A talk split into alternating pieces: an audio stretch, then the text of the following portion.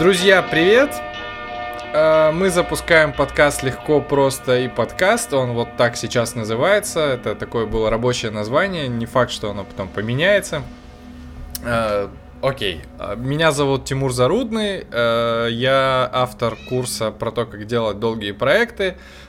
Редактор, вот такой, короче, чувак. На заднем фоне кричит кот Балабанов, и, по всей видимости, он будет говорить на протяжении всей записи, и я, к сожалению, никак не могу его контролировать, поэтому... Вот. А на другом конце провода, я не знаю чего, э, Сергей Жданов, э, соавтор курса, методист, и сейчас он про себя расскажет. Привет, я Сергей Жданов, э, соавтор курса и методист. Вот. Я думаю, этого достаточно. Серега работает э, в Дальневосточном федеральном государственном университете, если не перепутал, и занимается дизайном образовательных программ. Короче, это классный чувак, который знает, как делать э, из э, простой какой-то говорильни какую-то более стройную говорильню, чтобы потом из этого кто-то что-то понимал, насколько я понял, или нет. Да, да, примерно так это и работает. Тебе либо нужно кого-то чему-то научить, ну, в смысле, у тебя есть люди, которым, которых нужно перевести в другое состояние, либо ты сам хочешь что-то поделать и такой, блин, а кому это нужно? И приходишь, к, собственно, ко мне, ну, либо лично, либо в Центр дизайна образовательных программ, и мы там этим занимаемся. Ну, и попутно у меня там есть еще люди, которые учат там других людей делать то же самое. Короче, мы несем добро, понимание и ясность в мир высшего образования. Ну, типа, мы все этим здесь занимаемся, вроде как. А, Мы решили, короче, запустить подкаст э, по нескольким причинам. А, Я про свои только могу сказать. Мне казалось их, на самом деле, что их три или больше, а вот когда начал выписывать, оказалось две. Первая причина в том, что мне понравилось э, говорить, и хочется обсуждать темы какие-то наболевшие. И с какой-то стороны это, мне кажется, даже терапия. То есть, когда ты не ссышь говорить о каких-то важных тебе историях, то ты что-то лучше понимаешь. Вот. А вторая, вторая штука, почему мы это все начали делать, это для того, чтобы поддержать наш проект, для, ну, вот, курса о начинаниях и, ну, зайти с этой стороны, может быть. Вот. Серега, у тебя какие причины были? Причина номер один. А, У меня по русскому языку с шестого класса была тройка. Вот, поэтому пишу я не очень хорошо, а когда пишу хорошо, стесняюсь э, это делать, но при этом я наивно полагаю, что мне есть что сказать людям. Вот. И так вышло, что я стал профессиональным спикером и оратором, и даже этому людей учил. И поэтому как бы говорить я умею, а писать, чтобы другие люди читали, не очень умею. Поэтому я такой, ну, подкасты норм. Потому что на камере я тоже смотрюсь не очень. А вторая причина — это я довольно много времени провожу в машине, стараюсь его впустую не проводить, и поэтому слушаю всякие лекции и иногда подкасты. И зачастую у меня тоже возникает такая очень наивная мысль, блин, а чем я хуже? В прошлый раз я так поступил в аспирантуру, посмотрим, что будет как бы в этот раз. Да. так, сейчас я еще переключил, короче, на наушники, это я потом вырежу. У нас же классная история, мы же потом можем вырезать, это же типа не прямой эфир, как ты сам сказал. Да, ты даже можешь потом из моих слов э, составить, ну, какие-то типа свои предложения. Давай я просто разборчиво надиктую алфавит на этот случай. Да, это будет типа штука, когда голосом проговаривали, сколько у тебя денег на балансе. То есть один, два, три, там что-то такое, рублей. Мне кажется, сейчас самое время, наверное, рассказать, что вообще здесь будет, потому что я сам не очень понимаю, э, к чему это все выйдет и о чем мы будем говорить. Короче, курс о том, как делать долгие проекты, что делать людям, которые всю жизнь пробуют что-то делать с мотивацией, ставят какие-то цели и прочее. Ну и, в общем, он в какой-то степени помогает разобраться, что у них в голове, как, короче, наконец доделать проекты или не доделывать, но хотя бы не париться по этому поводу. С одной стороны, может показаться, что это все про супер какую-то эффективность, типа про людей молодцов, но на самом деле э, большая часть курса, третья часть, она, она рассказывает как раз о том, как просто быть э, адекватным, спокойным, э, заниматься своим здоровьем и учиться заботиться о себе. Поэтому вся вот эта история, весь этот подкаст, наверное, будет об этом. Мне пока кажется так. Хотя... Я думаю, что внезапно то, что мы думаем по поводу всей этой продуктивности, эффективности и прочего, стало интересно людям, которые начали читать курсы, которые потом основали самый великолепный чатик э, в Телеграме. Вот. У меня есть такое предположение, что, наверное, можно продолжить. Да, курс написан, и продолжить что-то обсуждать, но не на таком, как бы уже там ответственном, да, формате, а в, в более такой бро обстановке. Вот, я фактически уверен, что это будет какая-то форма типа публичной там, терапии, да, что мы будем обсуждать то, что на самом деле нас волнует по каким-то там своим личным причинам, а другие люди будут это слушать и видеть в этом себя. Я понятия не имею, во что это вообще выльется, вот, но я думаю, что мы просто будем ответственно относиться к делу и не ударим в грязь лицом. Да, но как редактор э, я прекрасно понимаю, что лучше всего читается тот продукт, там, например, статья Лонгрид или какой-нибудь курс, когда у него есть четкое такое а, обоснование в предложении, когда ты там знаешь, что главред Ильяхова это о том, как э, писать нормально, э, ну, типа, нормальным языком сложные вещи. Ну, образно говоря. Вот, но я надеюсь, мы это запишем, хотя бы первый подкаст, и я что-нибудь такое придумаю, чтобы было понятно. И потом во втором выпуске мы это скажем. Я не знаю, кстати, сейчас первый выпуск или пилот. Ну, типа, да, мне, кстати, кажется, что реально, вот знаешь, как есть в курсе истории, типа, детям объясняют, что такое наша эра, что такое до нашей эры. Вот, вот как бы эти подкасты, они до нашей эры. Он там какой-нибудь минус пятый там, или еще что-нибудь такое, а потом будет уже нулевой, когда мы нащупаем форматы, и потом уже первый и так далее. Вот. Ну, типа, да.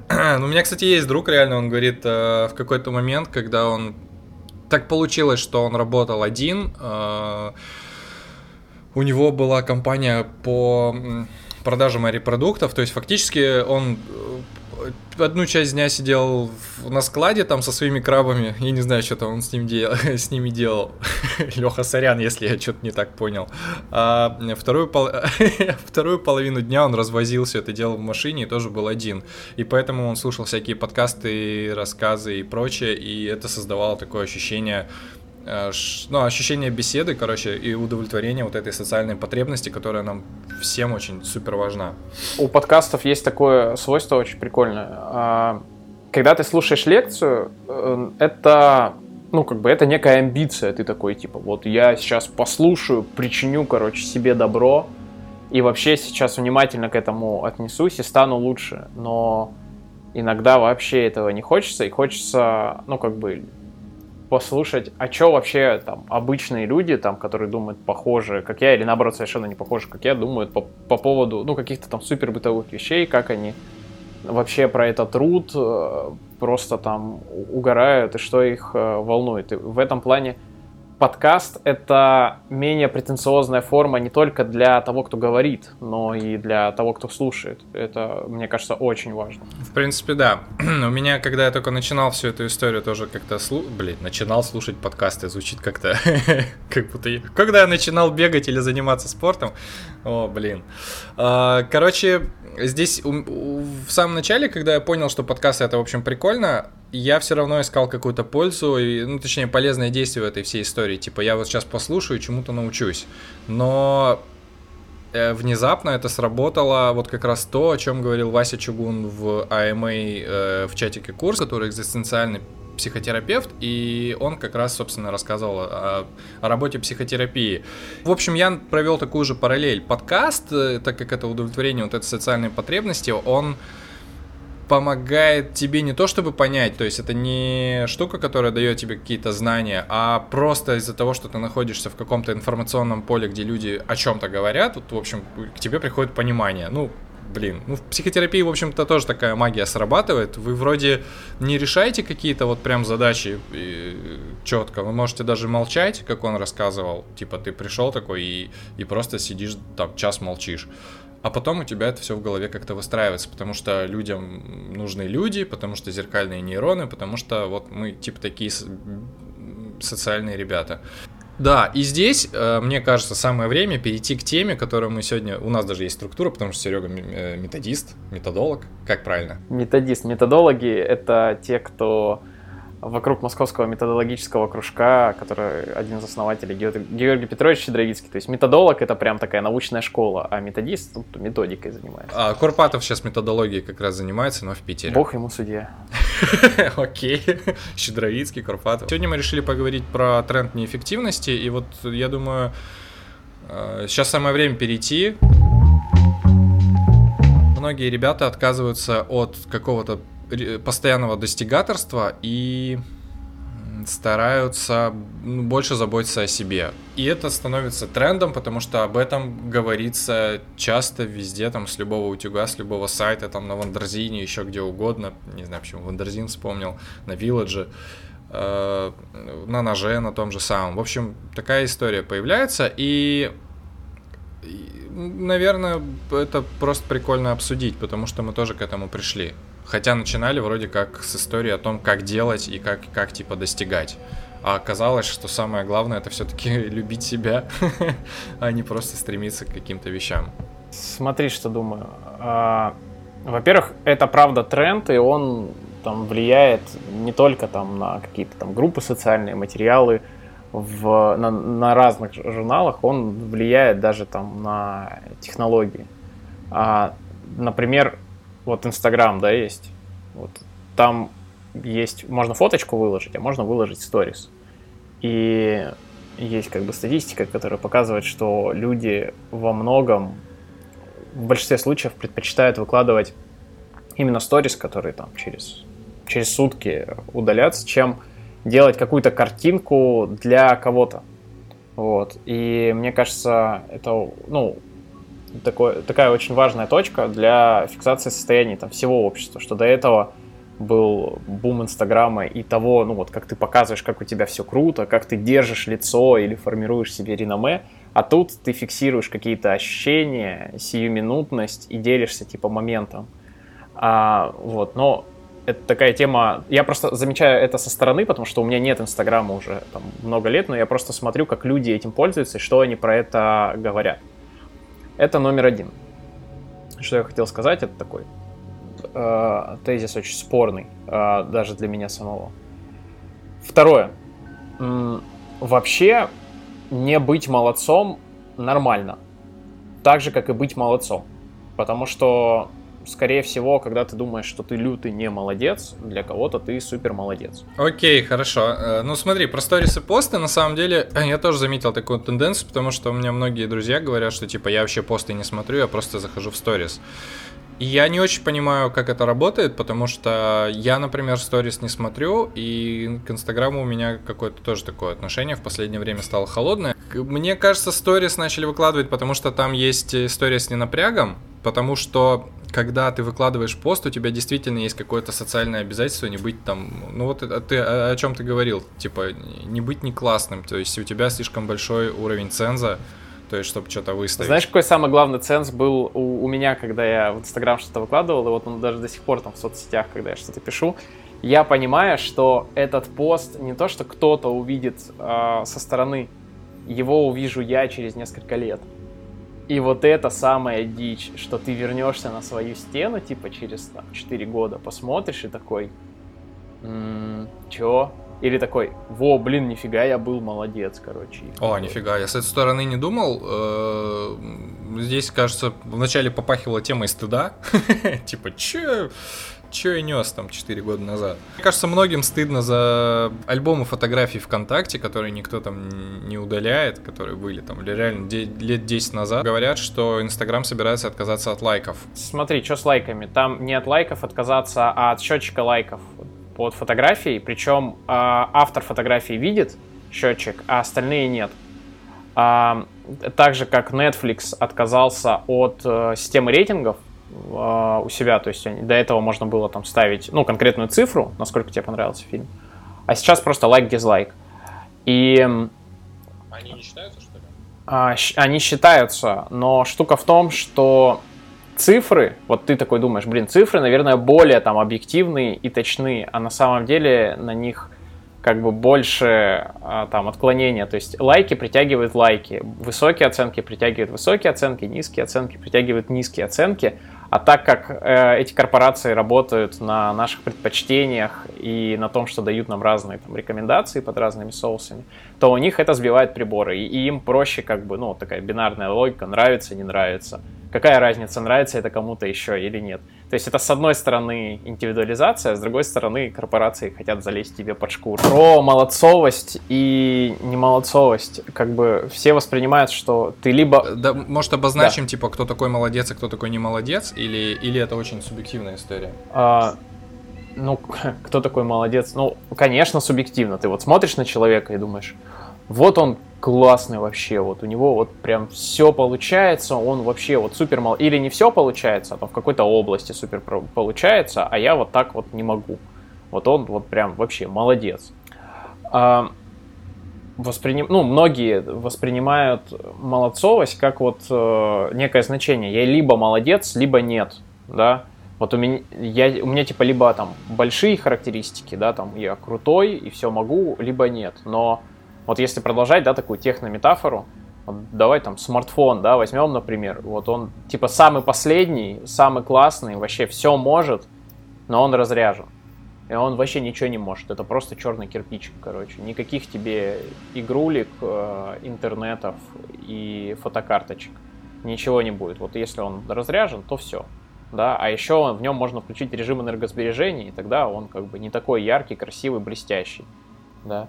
А второй аспект, что даже самый крутой смартфон, вот прям самый лучший и самый здоровский, не сможет снимать э, такое же видео, как там профессиональная камера. Он не сможет э, проводить такие же вычисления, как суперкомпьютер. Да, он молодец, он там типа он в своей области смартфонов самый классный, а в другой нет. А еще вот ты вот что с ним не делай, но он как бы летать не будет, да. И вот здесь почему мы, когда там с техникой об этом, ну, с техникой обращаемся, мы про это помним и понимаем. А когда с людьми, и особенно с собой, мы про это почему-то забываем. Да? А не надо заставлять рыбу ползать по деревьям. Но перед этим рыба сама должна понять, что она рыба, а не обезьяна и не птица. Да? А, есть такая книжка замечательная про Маугли. Вот там у него есть такое становление Маугли как человека. Вот мне кажется, мы все эту трансформацию должны пройти и как бы самому себе сказать, что я рыба, и не надо меня вот этим вот э, мерить. Погоди, а как это вообще ну, происходит в жизни? То есть как это у тебя происходило? Потому что, типа, ты соглашаешься на, на какие-то вещи, что ну, ты в какой-то момент понимаешь, что окей, типа, балет не для меня, или как это работает? Как это происходит? Смотри, а, ты с этим типа не рождаешься. Это точно, ну, типа, некая работа, некое, типа, понимание. А как человек понимает, что он там сильный, ловкий или быстрый, что он хорошо бегает? Ну, он попробует. И прислушивается, например, там, к своим ощущениям, нравится ему это делать или нет. Ты можешь быть, типа, не сильным и не ловким, но тебе нравится, там, я не знаю, толкать штангу или там лазать по канату, и ты это делаешь э, там кучу времени, и тебе по кайфу. Вот. Но нужно себя слушать. То есть мы, во-первых, там во многом на внешнюю референцию да, обращены, а во-вторых, просто типа не, не слушаем себя, типа, а мне нужно это или нет, а я вообще как ок. Вот если там на старом смартфоне запустить какую-то мощную игру, он перегреется и разрядится. Вот. А у нас почему-то вот мы вот эти индикаторы батарейки, знаешь, индикаторы температуры на себя не ставим, хотя ничего не мешает наклеить сверху условный личный, э, лишний там датчик мозговой, да, или там датчик ощущений, и послушать, и сделать из этого какие-то выводы. Мы вот э, такое чувство, что у нас копится в голове объем информации постоянно. Нам тело о чем-то говорит, ощущения, да, а мы просто в конце дня ее сливаем в унитаз, типа, а потом разберу, типа, пойму, там, как у меня это получилось, или, типа, нравится мне это. Или... Слушай, ну, на самом деле у нас просто культура так построена, что мы даже не думаем, что в этом есть какая-то э, необходимость. Ну, то есть, говоря про культуру, я, конечно, блин, зачем-то обобщаю, но я говорю про собственное детство, и там даже какие-то университетские годы, и я об этом даже не задумывался никогда. То есть меня об этом... Из... Говоря, короче, про культуру, я говорю о том, что меня родители и учителя там, и, в общем, старшие люди, которые, типа, больше знают, они даже об этом никогда не спрашивали, и, и мы об этом не говорили, потому что это казалось проявлением даже какой-то слабости. Ну, то есть мне в какой-то момент так казалось. И это, ну, это проблема. То есть хорошо, что сейчас э, это появляется, но, блин, не знаю, как у тебя это было? По-разному и несколько раз. То есть это такая штука, которую нельзя там, знаешь, как на велосипеде научиться один раз э, делать и, и все прекрасно. Нет. Иногда э, тебя опять там в шапито роняет. А, как у меня было? Ну, у меня были периоды, когда я там работал на 4-5 работах одновременно, а, очень много писал и читал еще параллельно, а, и при этом еще там люто страдал от проблем со здоровьем. Вот. И ты, ну, как бы забиваешь на, на все, и у тебя вот режим такой на потом. Типа, ты хочешь что-то купить, да, это потом. Там, ты хочешь там что-то поесть, а потом. Там, Хочешь там здоровьем заняться, потом. Там, хочешь э, с друзьями встретиться, ну, это потом. Сейчас вот вообще не до этого, да, или там... В определенный момент, ну, то есть у меня, я тебе честно скажу, у меня как? Меня просто рубильником в определенный момент организм выключал, и я там по три дня там с кровати встать не мог. Вот. И как бы ты такой, так, ага, поход что-то не так. Вот, знаешь, приборы в красной зоне. Вот едешь на, на, на машине, у тебя там вариатор перегрелся, все, у тебя все выключилось, ты просто колом встал, и тебе нужно еще раз перезапустить организм, и ты уже так типа, ага, а что произошло? Потом смотришь, пуф, опять заглох. Так, а что нужно сделать, чтобы так вот там, типа, не случалось? Продолжая автомобильную, да, метафору, это как вот у тебя колесо спустило, тебя кренит налево, а ты руль вывернул и спокойно, ну, как бы едешь, у тебя там искры летят, тебе все сигналят, а ты едешь, ну, как бы, ну, что, мы же едем вроде, ну, ладно. Я сейчас вспомнил, как у меня это происходило просто, и я понял, что вот эта история про какую-то абстрактную любовь к себе э, вместо восприятия жизни как, как, как марафона и беговой дорожки у меня происходило двумя путями. То есть э, в 2014 году я прочитал статью Глеба Калинина «Исчисляемый я», кажется, она называлась так, э, я ее потом прилеплю, и там говорилось про разные приложения, которые помогают понять которые, короче, тречат тебя с разных сторон и понимаю, пом- помогают понять, что с тобой происходит. Э, там был Sleep Cycle, который смотрел сон, там была программа Moves, которая смотрела, куда ты вообще ходишь в течение дня, и там был репортер. Это три проги, короче, которые меня прокачали именно в вопросе внимания к себе. Э, ради этих программ я обновил свой iPhone, который у меня был на тот момент 3G, э, на четвертый Потому что, типа, 3G уже не поддерживал последнюю iOS, и я не мог это все поставить. Вот, и только ради этого я такой, блин, обновлю. Вот, репортер, короче, это приложение, которое несколько раз в течение дня шлет тебе оповещения и задает вопросы. То есть это, это рандомно происходит э, в рандомное время, там несколько, там 4 или 5 раз, как, как настроишь, и спрашивает там, где ты сейчас, что ты сейчас чувствуешь, там, и все такое. Я это сделал для того, чтобы понимать, э, что со мной происходит. То есть я работал в дизайн-студии, и я согласился с этим условием, что мне будет приходить сообщение, я буду брать паузу и отвечать, что на самом деле происходит.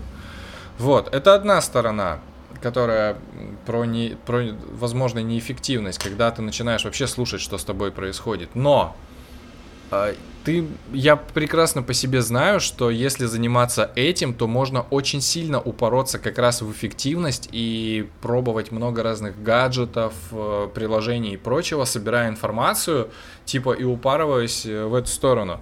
Вторая штука, которая э, ну, именно если говорить про такую полезную неэффективность, это должна быть обязательно забота о себе.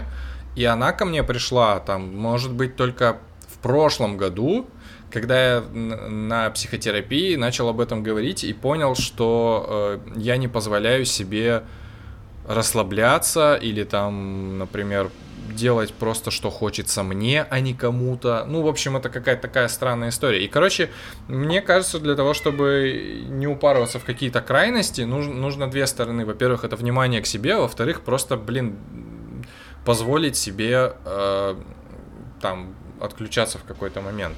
Про непродуктивный отдых я сам хотел про это поговорить, про непродуктивный условно, да, вот у меня в семье всегда говорили, хорошо работает тот, кто хорошо отдыхает, да, а потом, когда я упарывался прям по спорту, у меня был тренер, который говорит, чтобы высоко прыгнуть, нужно низко присесть.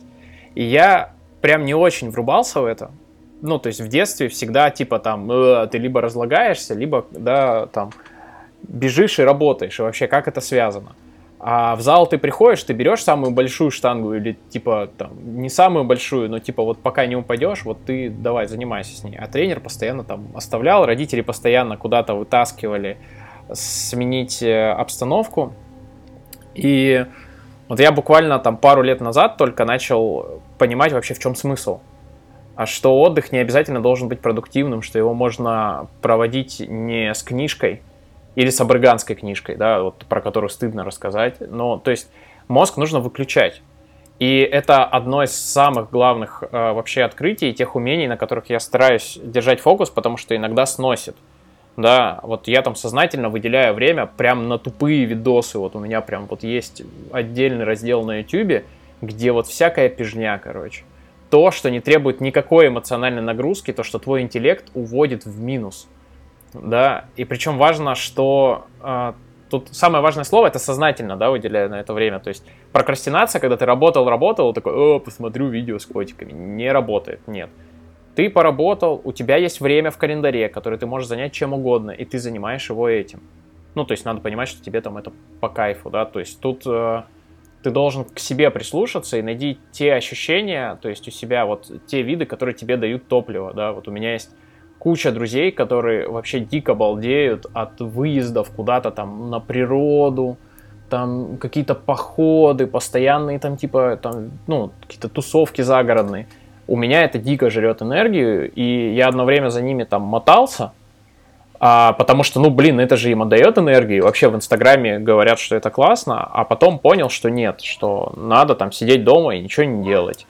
Да, нужно читать не только полезные книги. Я один, один раз э, понял, что я за год не прочитал ни одной художественной книги, ни одной вообще бесполезной книги, и меня это испугало. Я поставил себе цель, вот у меня в прошлом году была цель, прочитать, э, собственно, там, десяток художественных книг. То есть я читал одну полезную, и одну там, ну, тогда для себя, типа, я считал, что бесполезно.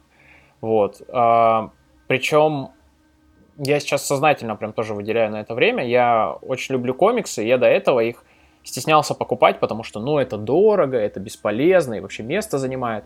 А сейчас я их покупаю, потому что они полностью захватывают мое внимание, они дают мне кайф. Вот я на полку смотрю и радуюсь, я читаю эту книжку, и я не думаю о работе, ни о чем, я переключаюсь. То есть, ну, у меня так мозг работает, что вот комикс меня вырубает вообще полностью из действительности окружающей.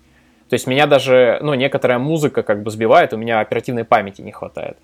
Поэтому, ну, я считаю, что отдыхать там непродуктивно – это самый важный навык продуктивного человека. И вообще, ну, типа, нужно отпускать э, прежде всего там себя это делать, потому что окружающие ничего тебе по этому поводу вообще никогда там слова злого не скажут, а если скажут, то это манипуляция. А, по поводу отдыха, на самом деле, самая главная проблема, ну, в том, чтобы начать делать ничего и не испытывать при этом ни тревогу, ни вины, ни остального, как раз э, в том, что ты не знаешь, как это делать. Чтобы мне в, там тратить там половину выходного на игру в PlayStation, когда тебе там больше 30, это достаточно сложно. У тебя есть на это время, у тебя типа есть, э, ты в смысле ты делаешь не в ущерб там каким-то вещам, у тебя э, есть на это желание, но внутренне ты такой типа нет, э, ты что за фигня? И ты, ну, и, и ты вроде как не понимаешь при этом себя. Что делать в этом случае? А, можно дать простой совет. Не парься, играй в плеху. Нет, ну это, ну это тупой совет. Он тупой, да, да, да. Ну, типа, ни, ни, никакой. Слушай, ну, если вот у тебя в мозгу вот прям, ну, есть жесткий вот этот барьер по, по поводу того, что все должно быть там целесообразно, еще что-то, относись к этому как к проекту. В том, что твоя цель на ближайшие два часа это сесть и самозабвенно играть в PlayStation. Потому что это заряжает твои батарейки. Вот только так. Ну, то есть тебе прям это надо. А, у меня когда, когда я в университете учился, была такая, ну, и традиция, и ритуал такой. А, я закрывал сессию а, досрочно, и у меня освобождалось примерно там, ну, там 4, там 5 дней, когда все остальные еще сдают сессию, ну, то есть и все твои друзья-студенты, никто никуда не уходит, и я брал одну конкретную игру. Из года в год она там выходила, новая часть, или там брал какую-нибудь карту стратегии. И вот на 4 дня упарывался и занимался только этим. Вот прям вот играл только в это. И это была, с одной стороны, э, награда за то, что я это сделал. Э, с другой, ну, сессию закрыл. С другой стороны, это был заряд э, батареек, потому что ну, на каникулах там надо там, с людьми общаться, что-то делать, какие-то дела, и потом еще и там новый семестр. А, ну, то есть, и ты должен просто, типа, встать на зарядку, да, вот, поделать какую-нибудь там фигню, там, дефрагментацию провести в мозгу, вообще вот просто полностью все мышцы отпустить, вот, и, короче, если тебе обязательно нужно проводить время продуктивно, поставь, э, ну, себе цель отдохнуть, да, вот тот самый сделать присед, чтобы высоко ну, да. Ну, я бы еще, конечно, поработал над самим убеждением, типа, быть все время продуктивным, потому что... Короче, для меня это было очень классное и освобождающее, когда я понял, что я могу таким все время и не быть, и это делает меня не супер продуктивным, но зато целостным. Ну, здесь типа и терапия помогает, и какая-то рефлексия, и вот эти всякие практики из серии, э, да, это очень тревожно начать делать, но что если я сделаю, и что из, от этого изменится? Ты потом смотришь, блин, да ничего не поменялось, я стал легче, ну, в смысле, я стал счастливее, я удовлетворил свою потребность, и, блин, и, и здорово. Вообще, кстати, это очень важный навык, э, отмечать все потребности, которые у тебя возникают, э, ну, из серии, типа, хочется пойти набухаться и в то же время хочется побегать или там поплавать в бассейне. Э, даже если они, короче, противоречат друг другу, полезно просто их э, у себя как-то формализовать, там записать или просто о них подумать. И это не значит, что когда ты начинаешь принимать, что у тебя есть такая потребность, это значит, что ее нужно идти обязательно и делать.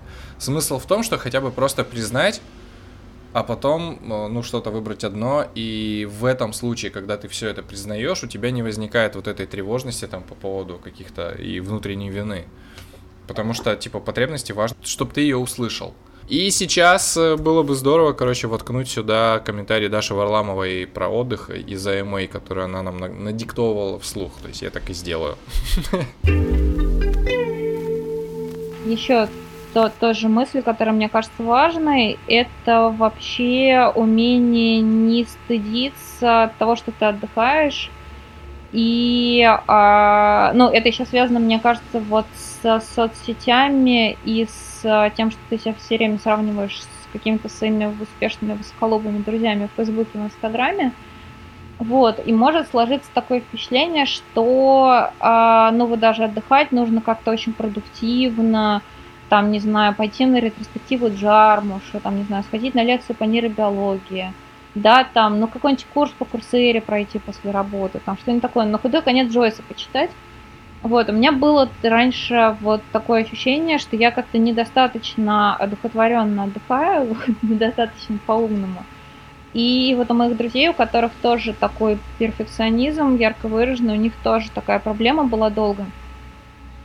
И тут очень важно но понять, что ты вообще ты имеешь право отдыхать так, как ты хочешь, потому что смысл отдыха в том, чтобы ты, собственно, отдохнул. Да, не в том, но как бы не в твоем а, самоощущении, вот, и внутреннем образе себя, как такого а, утонченного, всесторонне развитого человека, который никогда не занимается пустяками, а занимается только какими-то очень важными, а, тонкими, сложными вещами. Вот, важно себе позволить, там, не знаю, посмотреть Рик и Морти, там, не знаю, подпускать мыльные пузыри, э, посмотреть платьишки Насоси, если ты девочка, вот, посмотреть футболочки Насоси, если ты мальчик. А, ну, то есть можно просто лежать и ничего не делать, смотреть в потолок. Можно играть в тупые мобильные игры. И, ну, как бы это не делает тебя каким-то менее ценным, менее умным, менее там состоявшимся человеком. Вот. И вот эта вот внутренняя свобода быть собой вот такая, ну, немножко детская, да, потому что в детях как раз есть вот это вот отсутствие хорошее отсутствие стыда за то, кем они являются. Да, дети, они очень, э, ну, очень цельные, очень аутентичные, они просто делают то, чего им хочется, и делают того, чего им не хочется. Вот приходить в это детское состояние хотя бы периодически очень полезно. А, слушай, у меня к тебе вопрос был. Ты просто говорил, что... Я не помню, где, где именно ты это говорил, но ты, короче, упоминал, что у тебя была практика, когда ты работал по 4 часа в день или в неделю, и по там какое-то невероятное количество. Что для тебя лучше оказалось и почему так вообще шкивало? А, да, были э, периоды, когда я работал, ну там, по 4 часа каждый день. А, были периоды, когда я работал по там 12-15 часов в день, а, ну там каждый день на протяжении там полугода, ну там то есть многих месяцев. Были периоды, когда там проектная работа, когда ты, ну вот, заходишь на проект, ты две недели работаешь по 12 часов, потом выходишь, и у тебя там еще три недели вообще полный рассос. А, почему шкивало? Ну, во-первых, э, это там финансовые, да, какие-то истории. А, то есть это там количество заказов, твои потребности финансовые. У меня был ну, период, когда я из а, одной сферы профессиональной, в которой я уже довольно там хорошо углубился, перешел в другую, собственно, в педагогику. И мне нужно было много всего наверстывать, да, там условно оставаться там после уроков и брать дополнительное домашнее задание. Вот. А, я учился в платной аспирантуре, я в ней учился, мне нужно было много догонять по сравнению с людьми, которые тоже рядом со мной писали диссертации. И параллельно мне нужно было зарабатывать довольно много денег для того, чтобы это оплачивать и для того, чтобы еще и жить. А, но и плюс э, бывает такое, что просто столько предложений классных и интересных, что ты не можешь отказываться. И вот к этому я, конечно, созрел только этим летом, когда в очередной раз меня просто вырубило, я три дня там буквально не мог встать с кровати. А после того, как, ну, по факту у меня там два месяца был лютый марафон рабочий. Вот. И я понял, конечно, что вот на следующий год я буду отказываться от большинства проектов. Вот. И я, собственно, так и сделал. Я этим летом в июне впервые в отпуск поеду. Вообще, по-моему, впервые в жизни. Ну, то есть не буду работать. А, с, про самую эффективную схему. А, вообще а, зависит от того, ну, то есть, зачем тебе это и как долго это продлится. То есть, больше трех месяцев по 12 часов в день работать э, не стоит. Ну, просто потому, что другим людям с тобой тоже будет работать тяжело. Если ты там сам с собой, то еще ладно. Ты там, наверное, продержишься, протянешь, тебе будет физически тяжело. Но другим людям тяжело общаться с такими людьми, они вязкие. То есть в ни, э, ну, то есть они вообще в другом темпе по сравнению с миром, они, ну, выгорают, они, ну, там, прям совсем э, медленные, медленно думают, медленно ходят, у них свои заботы, то есть с ними не очень удобно, приятно и вообще продуктивно. Схемы есть две, да, либо мы работаем в долгую, и тут э, самое важное не потерять интерес, да, и там ну, то есть не начать забивать на то, что ты делаешь, это вот когда ты в организации работаешь, сидишь на одном процессе, и там делаешь его лучше или просто обеспечиваешь. Тут я все-таки считаю, что оптимальная схема — это четырехдневная рабочая неделя по там, 6-8 часов в день. А, она оставляет время для каких-то дел а, бытовых, она оставляет время для какого-то там либо профессионального саморазвития, либо для еще одного небольшого проекта, и плюс она оставляет время чисто на отдых. Вот 5-6-дневная неделя обычно, ну, как бы один из этих трех компонентов убивает, и это людей, ну, как бы уничтожает либо профессионально, либо личностно. А второй вариант — это проектная работа. Ну, вот я просто такой человек, я умею дел, ну, бегать спринты довольно хорошо, ну, в смысле, рабочие когда ты зарубаешься в проект, и на две недели ты вообще, вот у тебя нет никаких дел. Вообще вот прям ничего, ты даже ешь на бегу, то есть ты делаешь только это, зато потом у тебя хороший результат, ты собой доволен, и ты можешь прям вот полностью там отдохнуть и э, выдохнуть. Вот. И тут, ну, тут главный, конечно, главный фокус э, на проектной работе должен быть на том, а способен ли я сейчас взять следующий проект, да, а физически я это выдержу, и то, то есть, ну, просто там адекватность сохранить и здоровье какое-то. Важный момент, если ты постоянно работаешь в проектной работе, то в год тебе нужно минимум два больших отпуска. Больших это от трех недель, когда ты полностью отключаешься вообще от всего, и даже там на сообщения рабочие не отвечаешь, а, до четырех. Ну, то есть я понял, что, ну, вот когда сейчас я перешел в ДУФУ пару лет назад, что я не могу себе позволить проектную работу, потому что для этого мне нужно там 4 больших отпуска.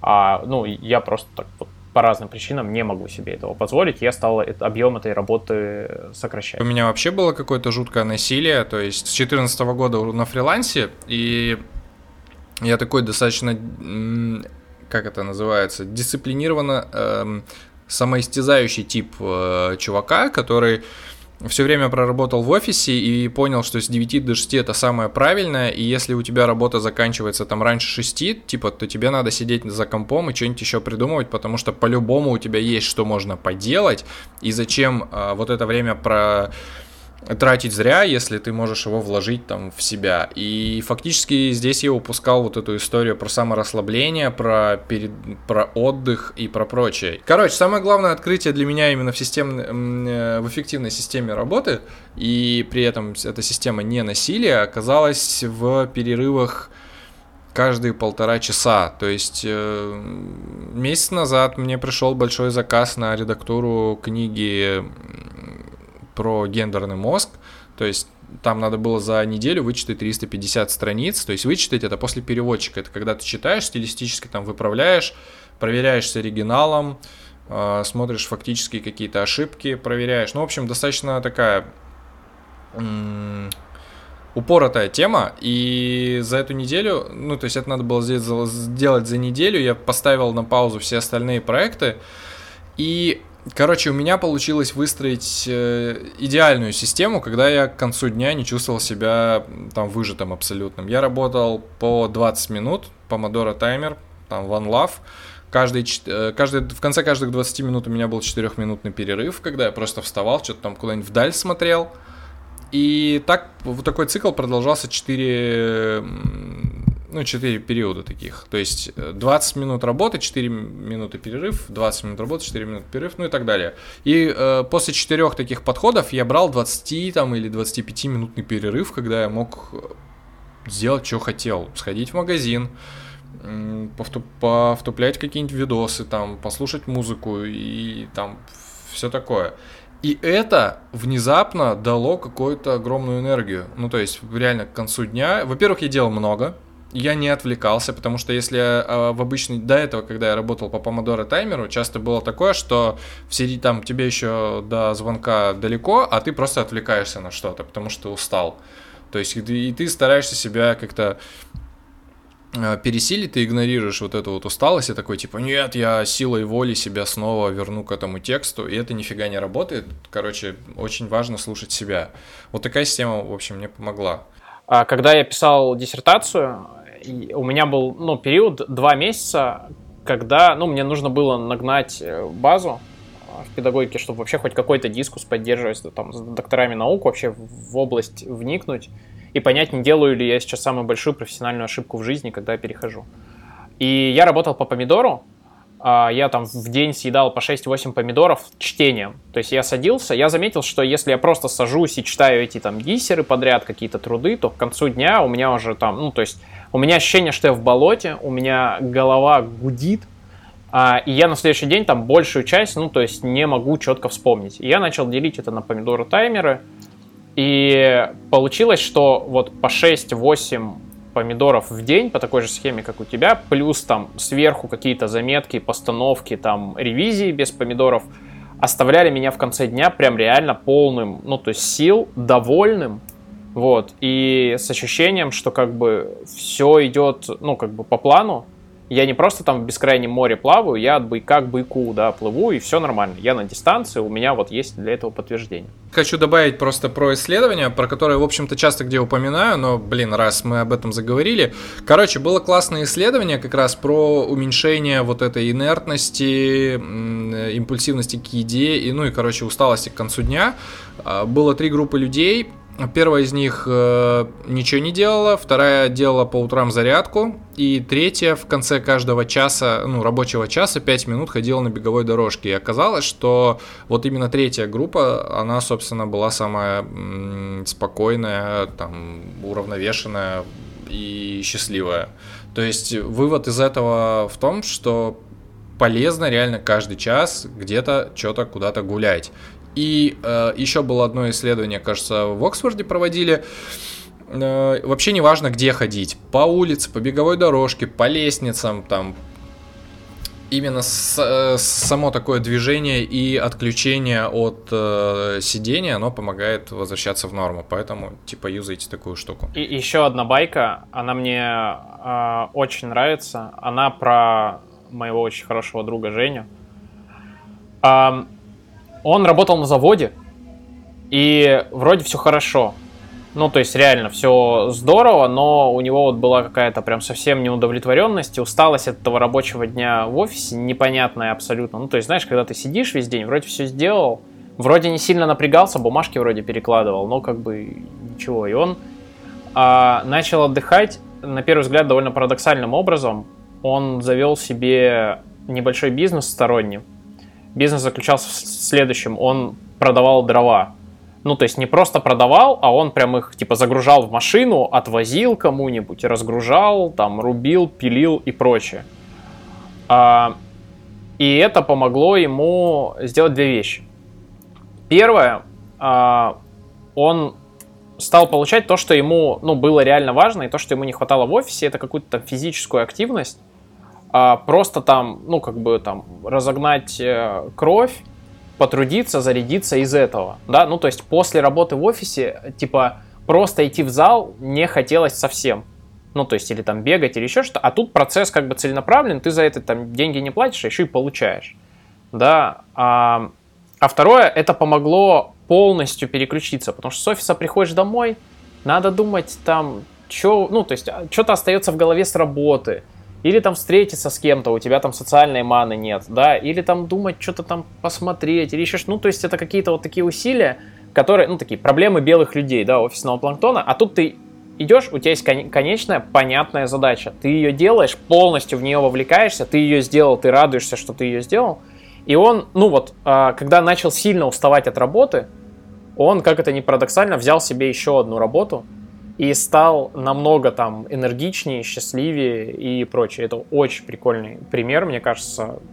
И, ну, и, да, мне, мне еще сказать на этот счет. Говори. Потому что, во-первых, здесь э, наблюдается Короче, на самом деле многие люди, которые работают в офисе таким на интеллектуальном труде, они мечтают о работе какой-то понятной, где есть завершенность в конце дня и видимость результата своего труда. То есть это типа дворник, плотник, там еще что-нибудь такое. То есть когда ты поделал что-то и ты видишь, что именно ты поделал. И за этой всей историей кроется эффект Зейгарник, о котором мы тоже там часто писали.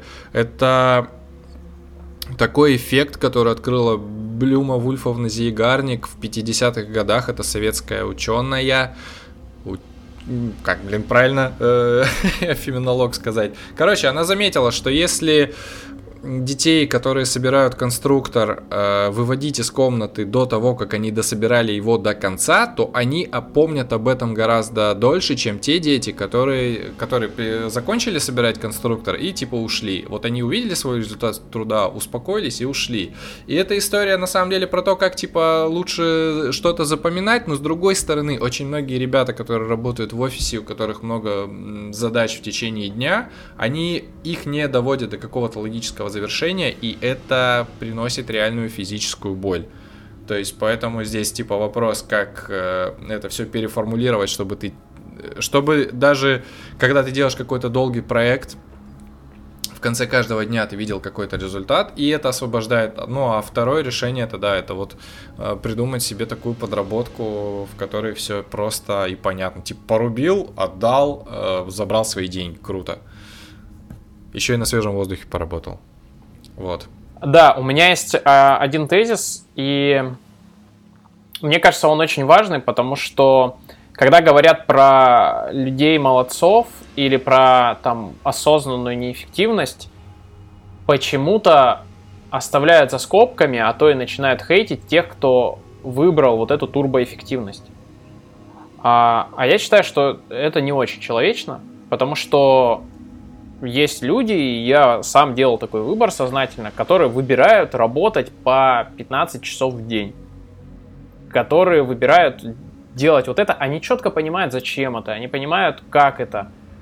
А на них почему-то как бы все смотрят искоса. Когда ты в очередной раз приходишь там на работу в воскресенье или там от чего-то отказываешься, над тобой начинают там потрунивать друзья, коллеги или еще что-то. Тебе и так тяжело. Ну, то есть реально, типа, э, ну, все понятно, но не просто. Ну, то есть иногда нога там со, с педальки срывается. Но я хочу э, сказать, что давайте не обижать как бы пахарей, им немножечко обидно. А, стоит, наверное, такому человеку, ну, если вы видите, что человек упарывается, задать, ну, типа, вопрос, а ты, ну, как вообще, тебя все устраивает? Ты понимаешь, зачем ты это делаешь? Если он скажет, что да, то мне кажется, нужно его просто поддерживать, а, и ни в коем случае там не понужать. Вот. Это хороший тезис, э, он действительно важный. Я думаю, вот как раз после него э, комментарий Макса будет очень в тему, потому что он ну, примерно про это же и говорит. Круто. А, смотрите, а, мне, во-первых, с одной стороны, очень нравится эта история про неэффективность, отдых и отъебись от себя, как недавно очень классно сделали эм, эти браслетики Альтер, сервис по подбору психологов. А, но есть небольшой нюанс, как обычно. А, дело в том, что здесь поле... ну, как бы инструмент, которым полезно об этом думать, как мне кажется, и как мне полезно об этом думать, он будет сейчас немножко, может, неожиданно заумно звучать. Это история из нарративки, из нарративной психологии и из э, «Светное солнышко» Фуко на тему дискурсов. То есть есть, условно, дискурс про вот успешный успех, которого все почему-то, как бы, там, не знаю, отринывают, хотя где они его находят, сейчас непонятно, потому что уже даже самые дикие представители как-то приличнее это стали все подавать. Есть там, допустим, да, вот эта вот неэффективная неэффективность осознанная. Есть там, не знаю, дискурс э, «сиди ни о ком, ни, никому ни о чем не рассказывай, не веди Инстаграм». Есть дискурс о том, что надо вот каждый день чего-нибудь документировать и так далее. То есть есть куча каких-то таких подходов к жизни, к которым можно подсоединяться и отсоединяться. И вот мышление о жизни как о наборе таких вот дискурсов, которые мы можем подсоединяться и отсоединяться, может быть нам очень полезным. И для меня вот эта история про осознанную неэффективность, это вот ровно а, об этом на самом деле. И тогда очень легко гаснет зад, когда об этом хочется попереживать.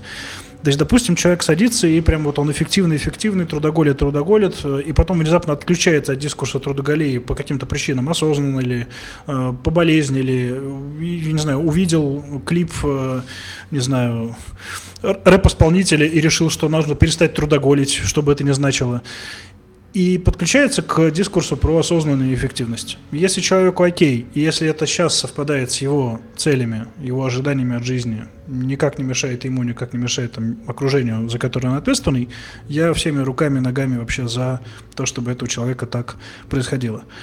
Другое дело бывает, когда а, мы не точно считываем вот этот вот дискурс, когда, опять же, вот, а, не знаю, допустим, там, вот один из моих любимых примеров, а, мы сейчас первый раз произнесем слово «бизнес-молодость» в э, ответе. А, но было очень хорошее упоминание, где Миша Дашкеев рассказывал про то, что вот он с каким-то миллиардером общался, и миллиардер ему говорит, что, типа, слушай, у меня вообще расписание свободное, приезжай в любое время. И Миша очень удивился на тему того, что, типа, в смысле, почему миллиардер свободное время? Типа, ну, дофига, а у меня, как бы, как вот всего лишь миллионера, этого времени мало, и все расписано. И это история про дискурсы. Если мы сейчас решим внезапно, неправильно считаем дискурс, и решим, что чтобы быть миллиардером, и нам, допустим, хочется быть миллиардером, нужно не расписывать свое время и жить без расписания, мы, возможно, считали не тот кусочек дискурса, который хотелось бы. То есть мы можем взять изнутри дискурса какой-то кусочек элемента, понять его правильно или понять неправильно. Мне бы очень хотелось, чтобы, э, ну, прям все люди, без шуток, из э, дискурса про осознанную неэффективность взяли осознанность про то, чтобы прислушиваться к себе, чем мне ок, чем не ок, ок ли мне осознанная неэффективность, ок ли мне успешный успех, whatever. И взяли бы идею про то, что полезно отдыхать, вот то, что мы обсуждали только что Но полный отказ от целей, например, или там полный отказ от, допустим, не знаю, от амбиций, или вот всем стать сейчас внезапно там как бы там буддийскими монахами, это не то, что обязательно подходит всем. То есть раз считывайте дискурс, к которым мы подключаемся, два выбирайте внутри этого дискурса дискурсы, которые вам подходят и которые вам не подходят, которые вам нравятся и которые вам не нравятся. Так будет полезнее, вы будете собирать вокруг себя такой экзоскелет из того, что вам помогает. Вот, поэтому на мне это сказывается вот именно в том формате, что, ну окей, больше людей приходят и говорят какие-нибудь слова типа slow life, надо челануть и так далее, и так далее, но обычно, опять же, несмотря на то, что надо челануть, и вот это все неэффективно, надо жить неэффективно и не париться и т.р. людям все-таки хочется, чтобы в их жизни что-то происходило. И это может происходить быстрее, если пользоваться всеми приемами излишней эффективности. Другой вопрос, опять же, что вам может окей двигаться медленно. То есть вы говорите, окей, я хочу, не знаю, там, делать вот это вот по задачке в год и не париться. Окей, не вопрос. Это всего лишь значит, что у вас темп движения будет вот по задачке в год. Если вам это подходит, если вам это хорошо, вообще не вопрос. То есть вот я хочу читать по книжке в 5 лет. Окей, читайте по одной книжке в 5 лет. Я хочу читать по 180 книжек в день. Окей, читайте по 180 в день. То, как ваши цели совпадают с вашим дискурсом, по сути, залог вашего положительного состояния и, э, как сказать, проверка пользы вот этого дискурса, к которому вы подключились. Рубрика про что? А вообще, ну, я считаю, что у подкастов все-таки должна быть, если не красная нить, то какой-то там фан-сервис и какая-то там сквозная тема, которая обрамляет, ну, как бы там, основную большую. Да, то есть ты должен знать, что точно ты получишь, если ты там включишь этот. Любой форсаж, который ты включаешь, ты не знаешь, что там будет внутри, какая будет основная тема, но ты точно получишь минимум э, две погони и минимум четыре красивых мужч мужчины, минимум четыре красивых машины, я хотел сказать, ну и четыре красивых э, мужчины там тоже может быть. Вот э, я подумал, раз уж мы написали курс про то, как делать долгие проекты, то мы такой сквозной темой можем попробовать э, сделать личную эффективность, продуктивность и другие способы стать э, тревожнее. А сегодня я предлагаю поговорить, э, собственно, о том долгом проекте, который вот у нас сейчас есть на двоих. А, мы курс перерабатываем в книжку. А, у нас с этим там связано, ну вот у меня, во всяком случае, довольно много там открытий и особенностей там организации работы. Вот. А, и есть что обсудить, мне кажется, есть что отрефлексировать, потому что до этого, когда мы созванивались, как бы было интересно, во всяком случае, там для меня эффективно.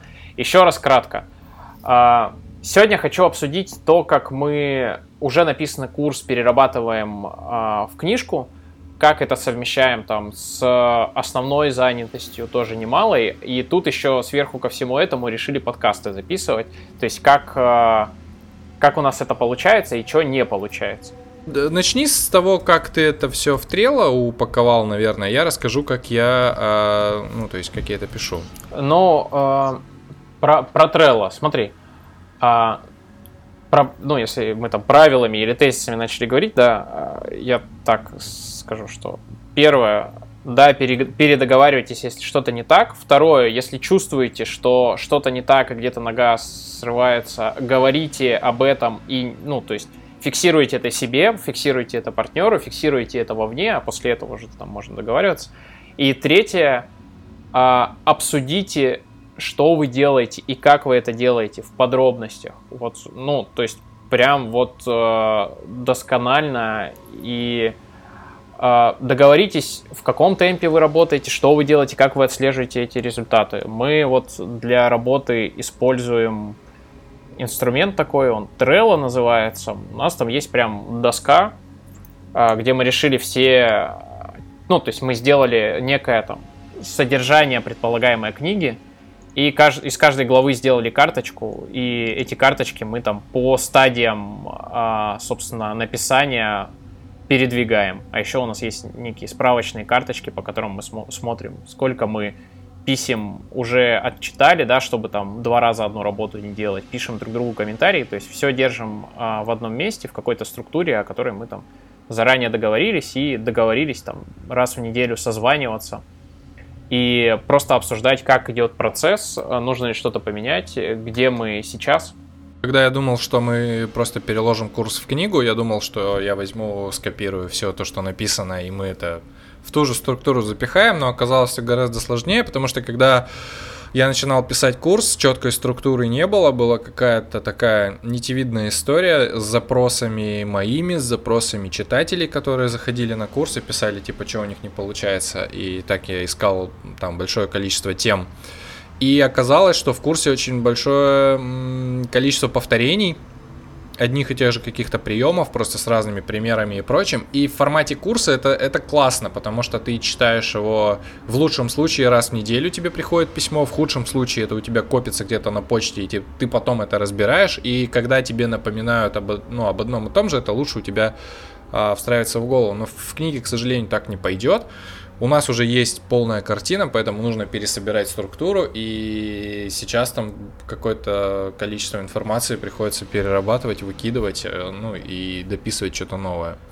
Вот. А еще мы пишем книгу, основываясь не только на материалах курса, но и матери... на, на материалах так называемых ножей. Ножи это, короче, ответы на вопросы читателей или, или ну, и, читателей даже, кажется, телеграм-канала про вот эту историю, типа, как сделать так, чтобы проект там, чтобы начать делать проект, или чтобы он получился лучше, или чтобы не отваливаться из этой темы. И на них я начал отвечать гораздо позже, чем там дописал курс. И много из этих тем внезапно почему-то в самом курсе не было рассмотрено. Но, в общем, сейчас тоже в главы перерабатываем. В общем, должно быть все интересно получиться.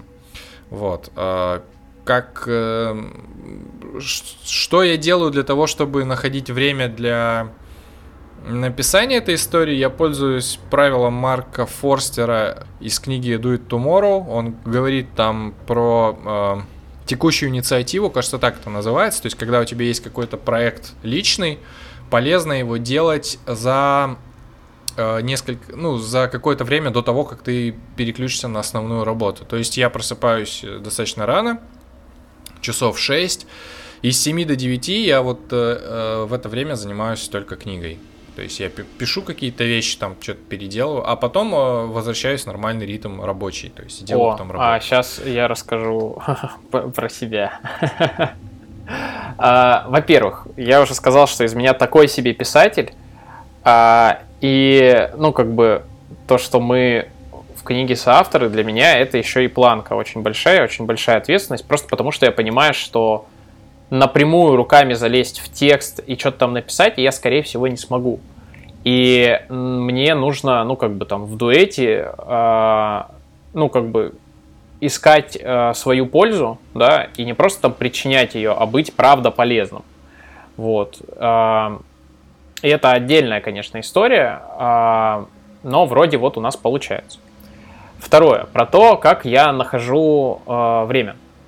Я работаю собственно, начальником в довольно большой организации. У меня есть э, много коллег, есть несколько сотрудников, которые работают у меня в центре. И поэтому э, у меня довольно большая загрузка. И сейчас еще прям сезон-сезон э, одного из тактов работы. И получилось так, что во время рабочего дня я не могу выделять время на книгу. До рабочего дня я не могу выделять время на книгу, потому что я отвожу свою женщину каждый день на работу. А, это занимает э, полтора часа. Вот. Мы встаем довольно рано, потому что там на работе нам нужно быть к 10, и, соответственно, там сразу до работы я не могу, потому что я в машине, во время работы я не могу, потому что я в делах, и обычно не могу прогнозировать там какие-то встречи или занятость, ну, там, в силу работы. А сразу после работы я выезжаю и еду, собственно, опять э, там, забирать. И когда мы приезжаем, ну, нужно уделять время там друг другу и как-то отдыхать. И так вышло, что у меня а, получилось, ну, то есть только два выходных, а, в которые я могу там в лучшем случае по там 2-4 часа выделять.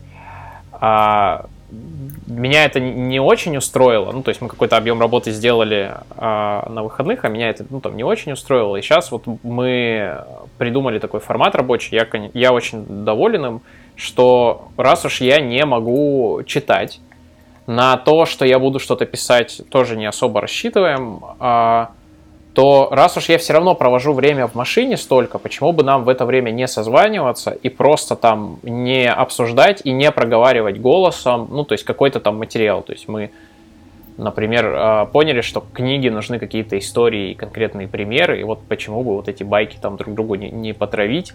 Да, зачем слушать там чужие лекции, если можно, ну, как бы причинить пользу там своему материалу.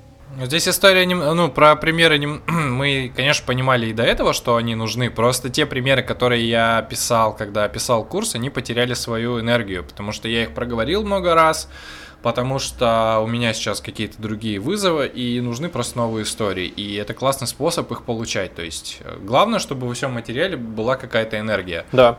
Ну, то есть э, про это есть и в курсе, про то, что то, что ты делаешь, должно у тебя щелкать.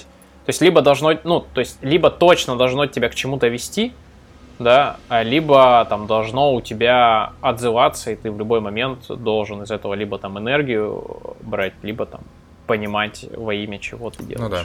Переходим к рекомендациям. Сколько у тебя? Ну, на самом деле две. У меня сегодня рекомендация про прием, которым я пользуюсь, и про пиво. про пиво я чуть позже расскажу. про прием. А, в общем, так как я редактор, в какой-то момент, когда я, кажется, начинал работать с Тинькофф журналом, э, у ребят появился такой формат, что они берут темы только от тех ребят, которые испытали а, собственно, ну, э, прошли это, это на собственном опыте. Если ты просто с кем-то говоришь или просто от кого-то слышал, у тебя нет опыта, у тебя не получится хорошей статьи, потому что ты в это не погружался, у тебя нет вот этого мяса. Ты не сталкивался с какими-то трудностями. Написать просто, типа, чтобы делать там зарядку, делать раз, два, три, это фигня. Потому что если ты не проверял, ты не знаешь, э, на чем ты будешь спотыкаться. И наверное, исходя из этого, э, начиная с этого момента, я понял, что у меня срабатывает прием «пиши статью». Это когда у тебя появляется жизненная какая-нибудь сложность, когда ты не знаешь, там, например, как, как понять, как тебе лучше отдыхать или как, как может быть правильно бегать там и прочее. Ты из этого создаешь какую-то тему, и пишешь тезисную статью. То есть, э, чтобы написать статью, тебе нужно найти какие-то источники, еще что-то, еще что-то, и ты пишешь, типа, что ты сам с этим делаешь, что ты с этим пробуешь, что у тебя получается, что не очень. И с одной стороны, ты отвечаешь на свой вопрос, а с другой стороны, ты перестаешь быть такой, типа, жертвой обстоятельств, а становишься исследователем. И вот конкретно для меня это сработало, когда я не чувствую над собой какого-то такого давления что я могу с чем-то не, не справиться, а понимаю, что я типа исследователь и у меня есть право провалиться, и если об этом напишу, я все равно не буду лузером, ну потому что ты типа честно делишься там и прочее, то, короче, какой-то вот такой глобальный напряг исчез. Поэтому я всем советую этим пользоваться. То есть, типа, брать и писать статью о проблемах, которые у вас возникают. Раз уж ты будешь рассказывать про пивко, я тоже еще одну маленькую рекомендацию приложу. А, но сначала основная. Я бы сегодня хотел э, рассказать про одну из своих самых любимых приложух. Она и в тему подкаста, и вообще мы, ну, об этом упоминали прям в содержании. Это штука, которая называется Lifecycle. Это приложение, которое собирает э, данные о том, где ты находишься в течение дня. Она ориентируется по доступным сетям Wi-Fi и по Foursquare, и в конце дня показывает тебе где ты, собственно, был. Каждые места ты можешь помечать, то есть э, и отмечать, что ты там делал. Для меня это один из э, основных инструментов отслеживания и бюджетирования своего времени. А, во-первых, когда ты его устанавливаешь, ты должен себе ответить на вопрос, а что я вообще по жизни типа делаю? Да, и как я понимаю, на что я трачу время. То есть ты должен туда ввести какие-то категории, там, работа, прогулки, друзья, то, что для тебя важно, то, что ты хочешь отслеживать. Потом оказывается, что куда-то еще у тебя утекает время, и ты должен эти категории как-то разметить. А, важно, что ну, там все это, конечно, собирается там по неделькам, месяцам. Вот у меня уже там за первый год, да, есть э, статистика. Важно, что там ты прям конкретно видишь, сколько в совокупности часов улетает на какую-то мелочь. Вот прям на какую-то фигню. И ты видишь, ну, в сравнении, да, сколько ты работаешь, сколько ты спишь, чем там другой день занят. Я разметил а, категории там не только, ну, просто назвал их, я их еще разметил по цветам. Ну, типа, те, которые надо, те, которые дают мне энергию, и, ну, там, работа у меня еще есть. Вот. И это помогает не просто посмотреть, ну, то есть, что ты конкретно делал, а как это, в принципе, отразилось там на твоей энергии, да, на там продуктивности, молодцовости, нужно ли тебе а, взять какую-то паузу она строит, ну, графики нормальные, то есть ты видишь, что ты там стал меньше спать или там хуже спать. Она синхронизируется с довольно распространенным умным будильником Sleep Cycle. Очень крутая штука. Это приложение платное, оно стоит 650 э, рублей в год, но это одно из самых эффективных вложений моих. Оно помогло мне очень хорошо понять, э, куда растекается день и куда уходят недели и месяца, и о том, что, наверное, стоит проводить больше времени с семьей и друзьями. Раз уж ты рекомендуешь пивко, то я порекомендую, uh, у меня будет гастро-рекомендация. Я сегодня uh, вещаю из uh, такого населенного пункта, это называется Емар, тут расположен детский центр «Океан», и рядом легендарная Шамара, который посвящен просто целый альбом Мумитроля – а на этой замечательной шамаре есть самый лучший ларек с шаурмой, который называется Угены. Он примечателен тем, что там есть шаурма с кальмаром. И, ребята, если вы думаете, что вы вообще что-то знаете про шаурму, и что она не может быть с кальмаром, то я вас туда приглашаю, и вы испытаете просто супер-турбо классный гастрономический опыт – пользуясь классификацией Мишлен, я думаю, что это крепкие две звезды. То есть, если вы во Владивостоке, точно стоит заехать в это. Я скажу про пивко, на самом деле, просто потому что с ноября прошлого года я увлекся крафтом, и, и это оказалось прикольно. Это оказалось прикольнее, чем пить там виски или вино по разным причинам, потому, потому что, во-первых, это все очень доступно, ну, то есть там бутылка хорошего крафта может стоить там и 300 рублей всего лишь, и ее не, не нужно много, чтобы попробовать. По сравнению там с вином или с виски, это, ну, немножко другая история. Плюс крафта какое-то невероятное количество всякого разного, и его привозят в Хабаровск. То есть я уже попробовал там порядка 12 или 13 наименований из топ-50 по миру, которые собирает raidbeer.com. И мне кажется, это какой-то крышеснос. Причем там не, не, не было ничего даже дороже тысячи. Вот, поэтому мне очень нравится эта история. Это отчасти такой способ а- а- прокачивания осознанности, потому что ты во-первых, выбираешь что-то, ну, выбираешь какое-то пиво, очень долго там смотришь на всякие параметры, там читаешь о нем, потом ты приносишь его домой, берешь специальную посуду, э, наливаешь, э, пьешь. И причем у меня есть блокнотик, в который я записываю, что я там в запахе чувствую, что во вкусе и прочем. И это на самом деле классно прокачивает э, и рецепторы, и все остальное, и это прям заметно. Короче, сегодня я бухал. в записи подкаста я пил свой любимый KBS. И про него, собственно, и, и дам рекомендацию. Там ссылочка будет на телеграм-канал, где я о нем более подробно пишу. KBS это Kentucky Breakfast Stout от э, американской пивоварни Founders. Это имперский стаут, который варили с добавлением кофейных бобов, покрытых шоколадом, и настаивали в течение года в бочках из-под бурбона Jack Daniel's. Э, то есть такая вот штука. Еще раньше была с, конкретно с этим пивом связана байка, то есть его варили раз в год и выдавали, то есть устраивали в, в Штатах КБС э, фестиваль какой-то, в общем, где они давали там по две, кажется, а нет, по не больше восьми бутылок в одни руки давали. Вот, сейчас, ну, то есть это была очень редкая история, за ней все ходили там и прочее. Вот, но сейчас это очень распространенное пиво, оно стоит там порядка 400, 450-500 рублей. И это очень вкусно и алкогольно, то есть у него там порядка 13% алкоголя, что для пива достаточно сильно. Вот, он занимает 18 место в мировом рейтинге, и если вы, если вы э, пьете такое пиво, попробуйте обязательно КБС, то есть это круто. Я его пробую всю запись сегодня подкаста. Окей, ну что, давай попробуем, э, давай попробуем рассказать про что был выпуск, чтобы вставить это в начало, какие-то, может быть, передать настроение или, может быть, резюмировать основные мысли. Мы пытались поговорить про тренд неэффективности, это была наша основная тема. Я не знаю, насколько это хорошо получилось.